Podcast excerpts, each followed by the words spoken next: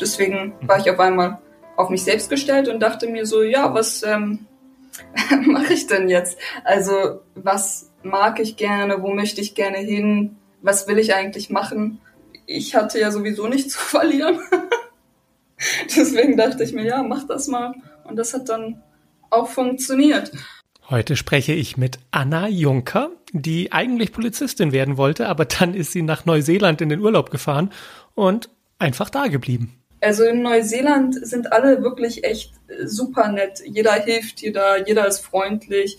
Ähm, die Leute bieten einen da teilweise an, mit denen zu Abend, Abend zu essen. Äh, ob man es dann annimmt, ist eine andere Frage, aber tatsächlich Angst hatte ich nie. Was hast du dir zu dem Zeitpunkt von dir selbst erzählt? Wie hättest du dich vorgestellt? Was, was war die Geschichte, die du in deinem Kopf darüber hattest, was du da eigentlich gerade machst?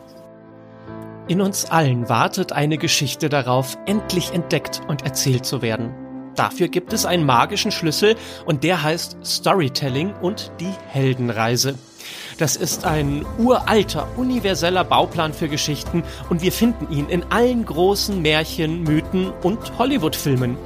Diesen Bauplan können wir auch auf unser Leben anwenden. Plötzlich merken wir, dass wir der Held oder die Heldin in unserer eigenen Geschichte sind. Wir sehen den Weg, der vor uns liegt, die Herausforderungen, die wir überwinden müssen und das Ziel, das wir wirklich erreichen wollen. Die Heldenreise schlummert in jedem von uns und sie erwacht, wenn eine Geschichte uns tief berührt und inspiriert. Dieser Podcast ist für alle, die bereit sind, sich auf ihren Weg zu machen. Mein Name ist Emanuel und das ist die Geschichte deines Lebens. Hallo Anna, schön dich zu hören. Hallo Emanuel, danke, dass du mich eingeladen hast. Erzähl mal ganz kurz, wie alt bist du und äh, was machst du gerade so? Ich bin 24 Jahre alt und momentan arbeite ich noch bei äh, Vodafone zur Überbrückung. Ich bin gerade erst aus dem Ausland wiedergekommen, aus Australien, für ungefähr fünf Jahre. Also habe oh. ich mich, ja, ich habe mich nach der Schule entschieden, ich ähm, hau mal ab für eine Weile. Genau, und jetzt bin ich nochmal ähm, wiedergekommen vor kurzem. Also so ein bisschen der Klassiker, so weit weg wie möglich, wir nehmen einfach mal Australien. War, warum ausgerechnet der Kontinent? Also am Anfang war es tatsächlich Neuseeland und geflogen bin ich zu dem Zeitpunkt noch gar nicht. Das heißt, ähm, das war schon irgendwie so ein Erlebnis, 36 Stunden zu fliegen mit dreimal umsteigen. Und eigentlich wollte ich auch erst für drei Monate dahin als Überbrückung. Denn einer meiner Ideen war, ähm, Polizistin zu werden, die Polizeiakademie zu machen, wo ich mich dann gegen entschlossen habe nach dem dritten Monat und bin dann einfach erstmal in Neuseeland geblieben. Äh, also du hast in nochmal, also wann wann wolltest du Polizistin werden hier in Deutschland? Genau, nach der Schule war einer meiner Ideen äh, Polizistin zu werden. Das fand ich so ganz spannend. So 100 Prozent ähm, hat mich nicht gereizt, aber es war halt einer meiner Ideen. Deswegen habe ich auch ähm, den Einstellungstest und alles gemacht, bevor ich losgeflogen bin, was ich dann mhm. auch alles geschafft habe. Und dann wollte ich äh, nur drei Monate in Neuseeland bleiben und dann wieder zurückkommen. Ja, das hat dann nicht so geklappt. Und dann dachtest du dir nach drei Monaten in Neuseeland, na ja, also bevor ich jetzt zurückgehe und die Polizeiakademie mache, ja, finde ich mich selbst oder was war der Grund, warum du länger geblieben bist? Oder hat sich das einfach so ergeben? Ähm, das Witzige ist einfach, dass es ein komplett anderes Leben war, ein, ein komplett anderes Kapitel, was ich da eingeschlagen habe, weil man ist das so gewohnt, mit Freunden und Familien in einer Umgebung zu sein, damit aufzuwachsen und auf einmal, ich bin ja auch allein geflogen, deswegen war mhm. ich auf einmal auf mich selbst gestellt und dachte mir so, ja, was ähm, mache ich denn jetzt? Also was mag ich gerne, wo möchte ich gerne hin, was will ich eigentlich machen? Das hat sich dann von einem zu meinem Tag ergeben. Ich habe auch nicht mehr geplant als drei Tage in der Zukunft, manchmal sogar gar nicht. Da hieß es, da habe ich Leute kennengelernt, Straßenkünstler. Ähm, das waren Japaner. Das war meine erste Woche in Oakland. Und ähm, die fand ich irgendwie ganz nett die konnten nicht viel, die konnten nicht viel Englisch. Ich auch nicht zu dem Zeitpunkt, deswegen habe ich auch ein bisschen Japanisch gelernt. Und ähm, ja, die wollten dann, die wollten dann ein bisschen in den Süden fahren, da bin ich dann mitgefahren und so hat sich das halt halt immer ergeben. Das fand ich dann ganz schön und dann sind wir von Ort zu Ort ein bisschen gereist und äh, haben nebenbei ein bisschen gearbeitet. Ich habe dann das Jonglieren gelernt. okay, was ja. man halt so macht in Neuseeland. Was man halt so macht, genau. Ähm, also es ist auf jeden Fall ein schönes Leben. Das heißt, du musstest auch jobben oder wie, wie hast du es finanziert? Hattest du ein Polster von zu Hause, das du benutzt hast, plus jobben oder nur jobben? Wie war's? Ähm, also ich hatte so ein paar Ersparnisse, die ich noch hatte, während ich äh, in der Schulzeit gearbeitet hatte. Das hatte ich genutzt, aber für, also für immer hat es natürlich nicht gereicht. Aber viel hat man da auch nicht ausgegeben, um ehrlich zu sein. Man konnte, in Neuseeland bietet es sich ganz gut an, äh, zu hitchhiken, also zu mhm. trampen. Das machen zwar nicht so viele, aber das, die Kiwis sind da ganz nett. Die Kiwis, so heißen ja die Neuseeländer. Mhm. Die sind da auch sehr offen und freundlich. Und äh, sonst bezahlt man auch nicht viel. Unter Backpackern kann man sich dann das Essen gut teilen. Und dann habe ich natürlich auch noch äh, jongliert. Das hat dann auch gereicht. Also einfach so auf der Straße ein bisschen jongliert und geguckt, was gekommen ist. Ja, genau. Das hat tatsächlich gereicht. Erstmal. Hattest du, hattest du zu irgendeinem Zeitpunkt das Gefühl von Angst oder dass du in Gefahr bist oder war das einfach eine gute Zeit, die du da hattest? Also viele, ähm, auch hier in Deutschland, haben gesagt, Mensch, hast du nicht Angst? Oder ja, was ähm, genau, also die gleiche Frage, ähm, wusstest du zu einem Zeitpunkt nicht, wo du hin musstest oder konntest du die Sprache nicht? Aber so die Probleme hatte ich überhaupt nicht. Also ich glaube, das ist tatsächlich nur eine Sache im Kopf. Und es kommt vielleicht auch ein bisschen drauf an, wo du bist. Also in Neuseeland sind alle wirklich echt super nett. Jeder hilft dir da, jeder ist freundlich. Ähm, die Leute bieten einen da teilweise an, mit denen zu Abend, Abend zu essen. Äh, ob man es dann annimmt, ist eine andere Frage. Aber ähm, genau, also tatsächlich Angst hatte ich nie. Aber glaubst du denn, dass die Menschen da grundsätzlich netter sind als zum Beispiel Menschen woanders auf der Welt? Oder glaubst du, dass du einfach eine Person warst und in einer Situation warst, in der Menschen eher geneigt sind, mit dir nett zu sein, aber dass die gleichen Leute nicht jeden einfach mal so zu sich nach Hause einladen zum Essen? Ähm, ich glaube, beides stimmt. Also auf jeden Fall, ich glaube, wenn man mit sich selbst glücklich ist und mit dem, was man macht, dann sind andere Menschen natürlich auch offener. Das äh, mhm. stimmt auf jeden Fall. Und gleichzeitig sind die Kiwis schon, die sind schon sehr entspannt. Das ist schon ziemlich schön. Schon fast wieder ein bisschen zu entspannt, aber äh, ist es schön. ja. Ähm, normalerweise ist es ja so, dass, dass wir uns alle so eine, so eine Geschichte von uns selbst erzählen. Also ich bin der Emanuel, ich bin äh, Filmjournalist und mache einen Podcast und so. Jeder, mhm. jeder hat seine eigene Story was hast du dir zu dem Zeitpunkt von dir selbst erzählt? Wie hättest du dich vorgestellt? Was, was war die Geschichte, die du in deinem Kopf darüber hattest, was du da eigentlich gerade machst? Ja, das ist eine gute Frage. Ich habe erzählt, ja, ich bin, ich bin Anna, ich äh, komme aus Deutschland und ich reise gerade ein bisschen durch die Weltgeschichte, um das Land zu sehen. Und welche Geschichte hast du dir selbst erzählt? Also so, ich bin die Anna und warum, warum mache ich das jetzt eigentlich gerade? Ich glaube, viel musste ich mir gar nicht erzählen, weil ich schon ziemlich glück, glücklich damit war, was ähm, wie es abläuft. Also ich habe ich habe quasi ich habe in dem Moment gelebt und habe nicht viel wow, darüber das nachgedacht. Das ist das, was wir uns alle wünschen, im Moment zu leben. ja, genau. Also, und du hattest keine Stimme, die gesagt hat, ey, Alte, was machst du hier gerade? Das ist doch total unüberlegt und eigentlich ist es auch gefährlich und wo soll das Ganze hinführen und wie lange willst du das noch machen? Hattest du die, die Stimme nicht oder hast du einfach nur nicht auf sie gehört? Ähm, tatsächlich gab's die bei mir nicht. Zu dem Zeitpunkt gab's die überhaupt nicht. Das, mhm. ja, ich habe mich einfach ziemlich frei gefühlt. Und gab's die früher oder kennst du das Gefühl, nicht so eine Stimme zu haben? Also hattest du in Deutschland so ein, oh, was machst du bloß, was fängst du mit dir an? Oder war das auch alles immer so im Moment leben und mal gucken?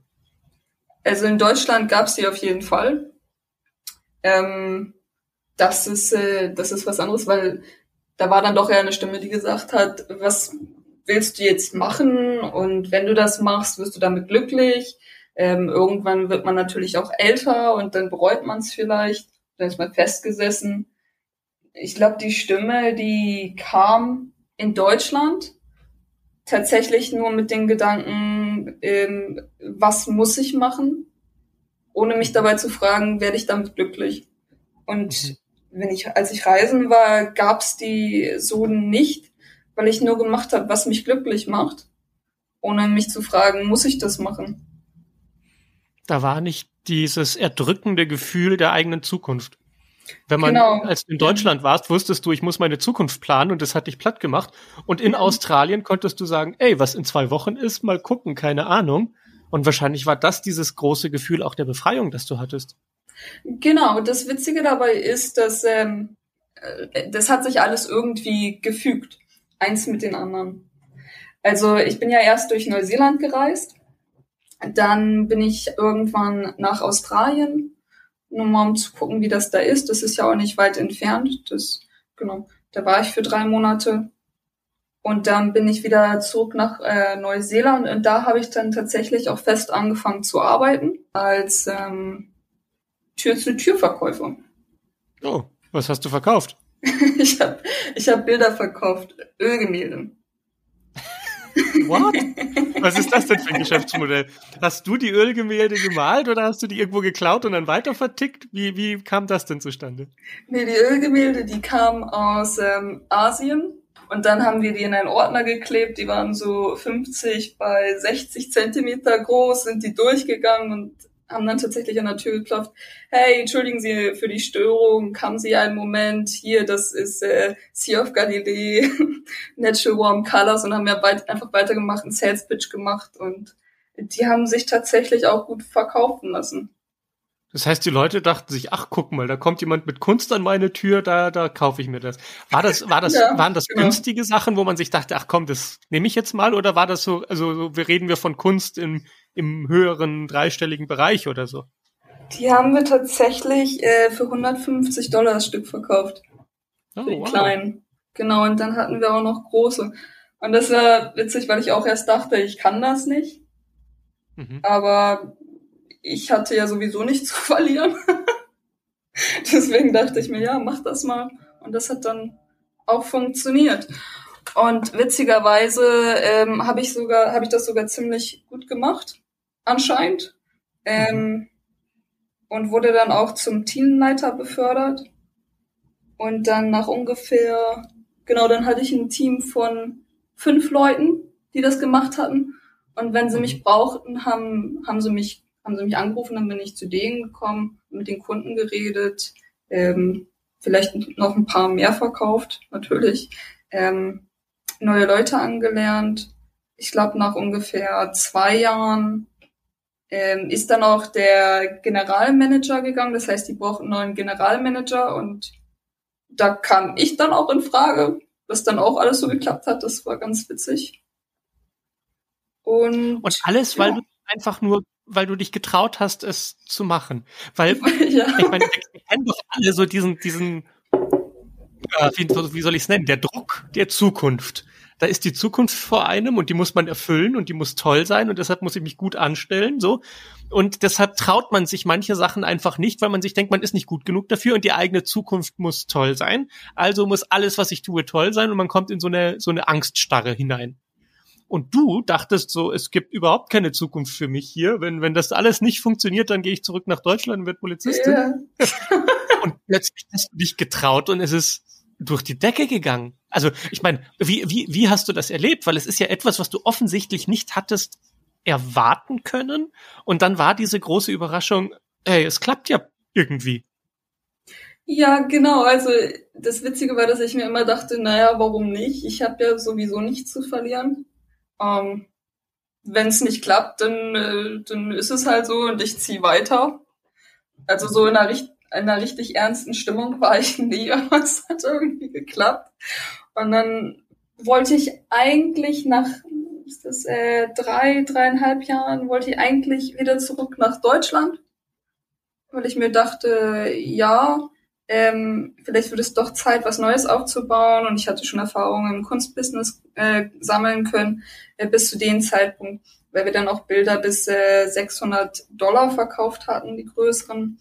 Und auch das Einrahmen-Business, genau. Also das war ganz witzig. Und die Business-Erfahrung habe ich vom College gesammelt und Partner wusste ich ja auch schon, wie das ging. Deswegen dachte ich mir, ich kann ja vielleicht auch ähm, ein Kunstbusiness oder so ein Rahmenbusiness, vielleicht beides zusammen nochmal in München aufbauen. Das war die erste Überlegung, ein Partner dazu. Hätte ich theoretisch schon gehabt. Ähm, den wollte ich mir aber nochmal anschauen in Sydney. Und da wollte ich erst drei Wochen bleiben. Und dann gefiel es mir aber ganz gut. dann lief das genauso ab wie Neuseeland. Am Ende Natürlich. blieb ich da anderthalb Jahre. Und da hast du Kunst für eine Million verkauft. ähm, tatsächlich, nee, tatsächlich ähm, ging es da eher um die Bilder von Kunden und in Australien ist die Kunst ja ziemlich groß von den Aborigines her. Da sind die mhm. Bilder tatsächlich schon zwischen äh, 1000 und 50.000, die man dann nimmt und dann mit Holz bearbeitet. Also die verkauft man dann nicht, die bearbeitet man dann mehr, aber verkaufen tut man natürlich auch ein paar Bilder. Aber du hast dein Verständnis von Kunst nicht irgendwo gelernt auf irgendeiner krassen Akademie, sondern weil du mit irgendwelchen Ölgemälden von Tür zu Tür gegangen bist und so hast du verstanden, wie das Kunstbusiness funktioniert oder wie kann ja, ich mir das erklären? Genau, also ähm, ich habe mich schon immer irgendwie so ein bisschen fürs Zeichnen und Malen interessiert. Äh, richtig gut war ich nie, nochmal so mal kurz nebenbei. Aber hm. ich fand's halt immer ganz schön. Und so ein richtiges Verständnis hatte ich vorher auch nicht. Also, genau, habe ich das tatsächlich mit Tür zu Tür gelernt und ich wurde ja, man wird ja, also man hat einen Tag, wo man jemanden verfolgt hat als Agent, als ich noch Agent war dort. Da habe ich jemand anderen zugeschaut, wie der zu Tür zu Tür gegangen ist und dann nochmal einen halben Tag. Und dann wird man selbst losgeschickt. Also viel Ahnung hat man nicht und dann muss man halt gucken, wie man klarkommt. Und dann auch auf Englisch. Und da hast du dich einfach auf dein Bauchgefühl verlassen. Äh, genau, ich dachte mir einfach, naja, was soll denn schon groß passieren? Also sterben werde ich nicht. Im schlimmsten mhm. Fall hören mir die Menschen einfach nicht zu. Und dann, dann gehe ich einfach. Und es hat aber geklappt. Das Krasse ist ja diese Frage, was soll denn passieren? Die stellen wir uns ja alle immer wieder. Aber wir brauchen ja noch nicht mal ein Horrorszenario normalerweise, damit wir sagen, mache ich nicht. Also man könnte zum Beispiel sagen, naja, ich könnte, keine Ahnung, äh, selbst jetzt auch Kunst von Haus zu Haus verkaufen. Was soll denn schon passieren? Und die Antwort ist, naja, weil ich könnte so viel Sinnvolleres in dieser Zeit machen. Ich vergeude meine Zeit und dann habe ich da Zeit verloren und dann, äh, was sollen denn die Leute von mir denken und was, wenn es nicht klappt? Und dann habe ich, dann habe ich ähm, eine Niederlage erlebt und das möchte ich nicht. Das heißt, ganz viele Leute beantworten die Frage mit, was soll denn passieren? Ja, durchaus vernünftig in, von, von ihrer Perspektive aus mit, es wird nicht total perfekt und es bringt mich nicht mega weiter, also mache ich es erst gar nicht. Und bei dir war ja dieses, was soll denn schon passieren, wenn, solange sie mich nicht rausprügeln aus der Wohnung, ja, genau. ist es genau. ja in Ordnung.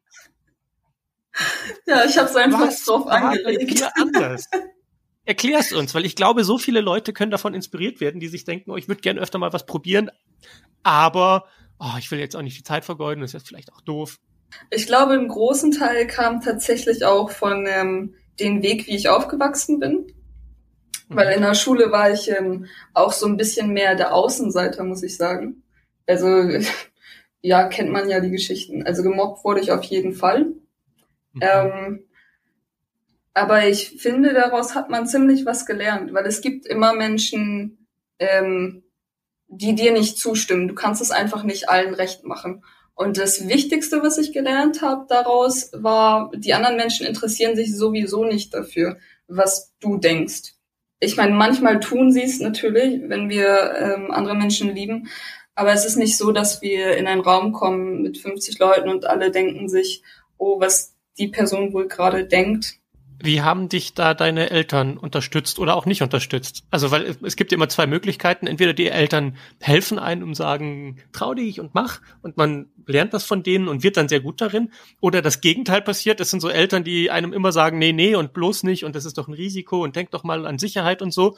Und man rebelliert und dann traut man sich Sachen zu machen. Wie war das bei dir? Um, ähm, also ich komme aus einer Familie mit ähm, fünf Kindern.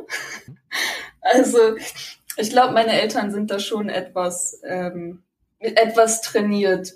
Und die haben da jetzt auch nicht solche Angstgefühle. Die haben, die haben auch eher das Gefühl, es wird schon alles gut werden.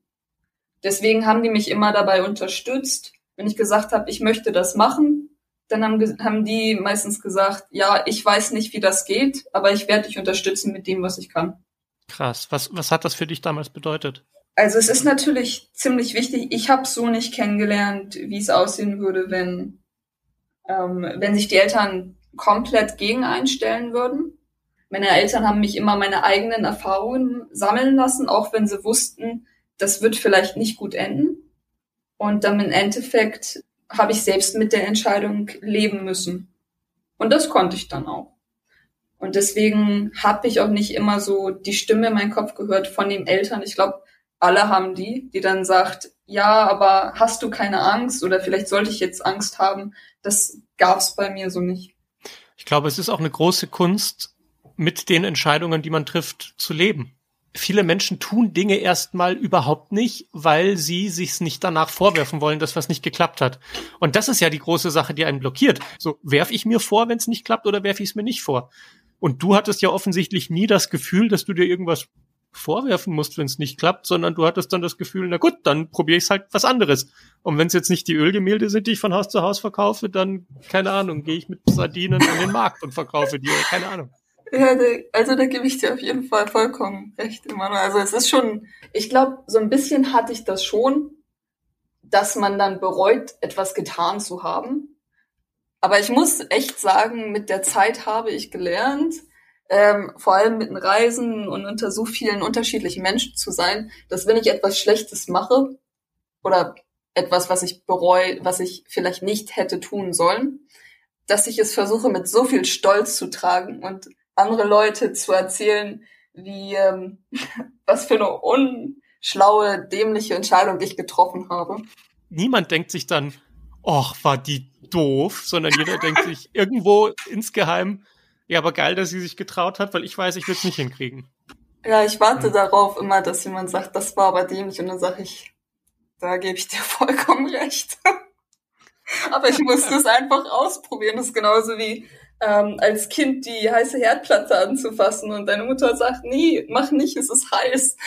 Man denkt sich doch, ich mach's einfach mal.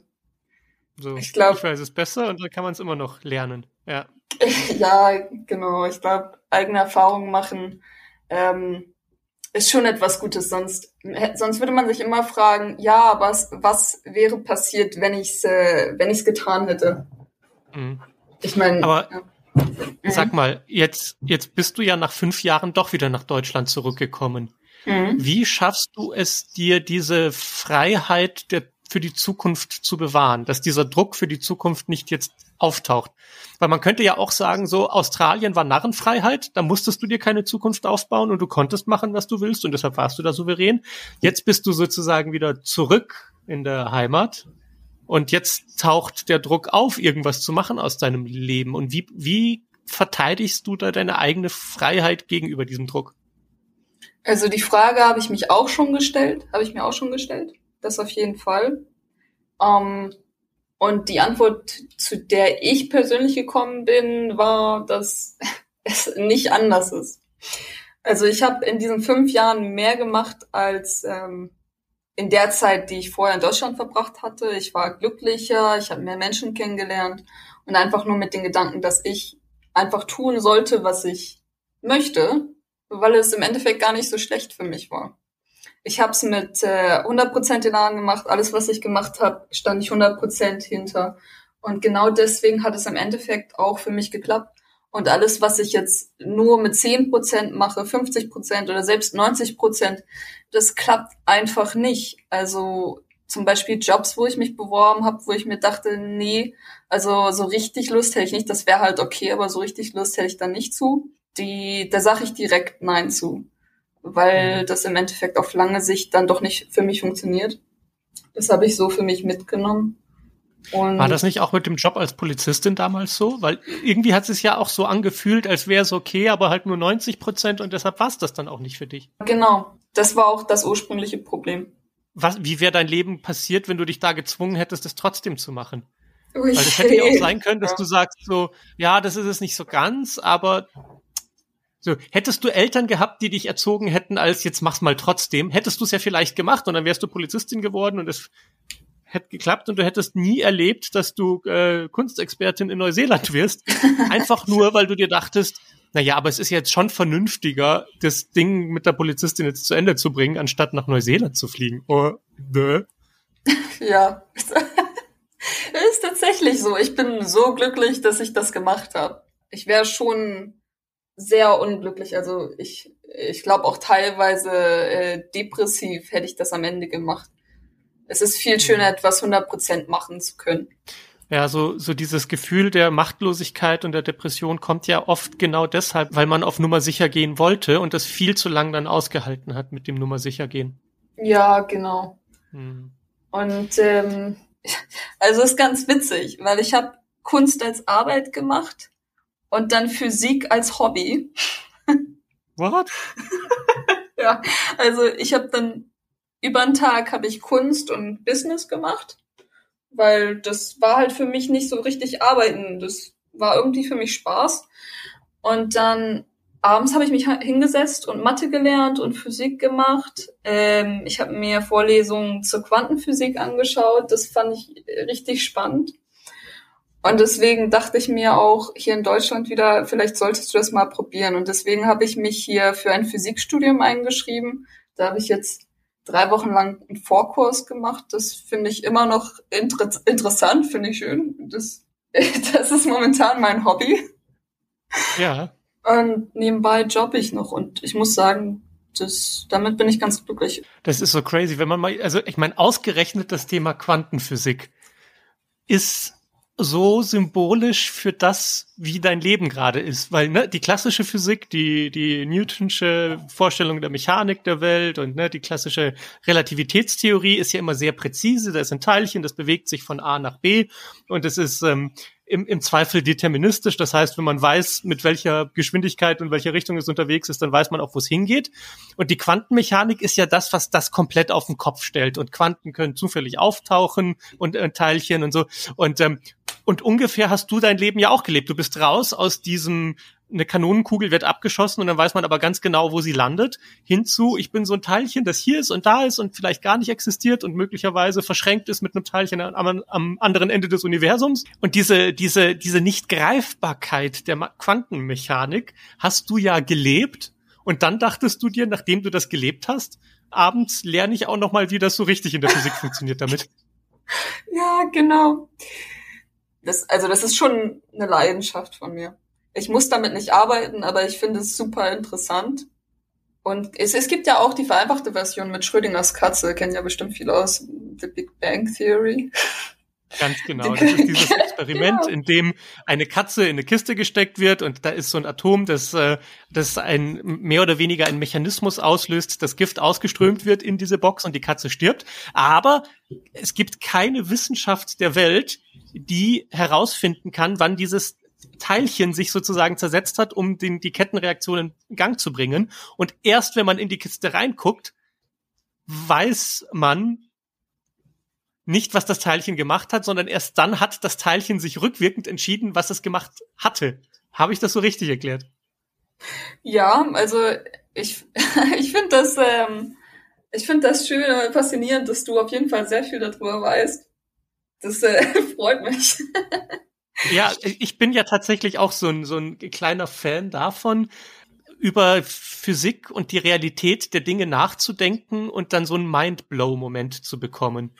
Und ja, allein die Tatsache, dass wir immer noch keine keine ähm, äh, vereinheitlichte Theorie haben für die klassische äh, Einstein-Physik und dann die Quantenmechanik auf der anderen Seite, ist ja für mich so ein Zeichen dafür, dass dass noch so viel mehr Realität zu entdecken ist, dass es sich eigentlich toll anfühlt und ein Kribbeln ist und man sich denkt, ja super, die Zukunft ist wirklich noch offen, es kann alles passieren. Ja. Also ich habe das immer übertragen. Ich dachte mir nie, was passiert wenn, sondern ich dachte mir, ja, aber es ist doch noch gar nicht passiert. Jetzt passiert das, das oder beides, vielleicht auch nichts von dem. Mhm. Um, ähm, und ich muss es tatsächlich tun, um dann zu wissen, was es ist. Also ich muss schon die Erfahrung machen, ich muss schon zu dem Punkt kommen, dass ich die Box öffne. Sonst wird es nie mhm. passieren. Und wenn wir jetzt noch ein, ein zweites Fass aufmachen und nicht nur über Quantenmechanik sprechen, sondern auch noch über Storytelling, dann wird's richtig spannend. Weil Storytelling ist ja so die Idee, dass ein, ein Held aus seiner Heimat kommt, wo es ein Problem gibt und sich auf eine Reise begibt und ähm, gegen ähm, gegen große Gegner kämpft und die auch überwinden kann, weil er meistens einen Mentor an seiner Seite hat, um dann ein Ziel zu erreichen, das dazu führt, dass der Held wieder zurück in die Heimat gehen kann und dann ist alles gut und ähm, alle sind glücklich und das, das Problem ist gelöst und es gibt ein Happy End. So. Und die normale Heldenreise, so wie wir sie leben, führt ja dazu, dass der Held sich immer mehr blockiert und blockiert und blockiert. Denn wir reden ja von dem, dem Druck der Zukunft wenn der Held überzeugt ist, dass das Ziel der Reise irgendetwas ganz Großartiges sein muss, nämlich ein erfolgreiches, erfülltes Leben, dann wird er nicht so richtig vorankommen, weil er genau spürt, dass dieses große, erfolgreiche, erfüllte Leben irgendwie nie so richtig erreicht wird und deshalb kann er ja auch nicht vorwärts kommen, weil vorwärts zu kommen würde ja beweisen, dass das Ziel vielleicht gar nicht erreicht wird, weil es das gar nicht gibt und dann bleibt er irgendwie hängen. Und du hast es irgendwie geschafft, deine eigene Heldenreise anders zu erzählen. Also ja, du bist auch aus einer Heimat gestartet, wo vielleicht dieser Druck existiert hat, was zu leisten. Und du dachtest dir, nee, ich drehe die Heldenreise um.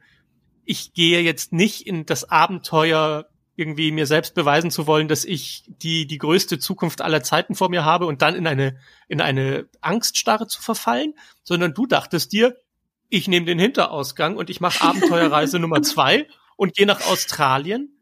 Und dann war dieses Ziel, das uns alle ja sonst erdrückt meistens, bei dir plötzlich gar nicht mehr da.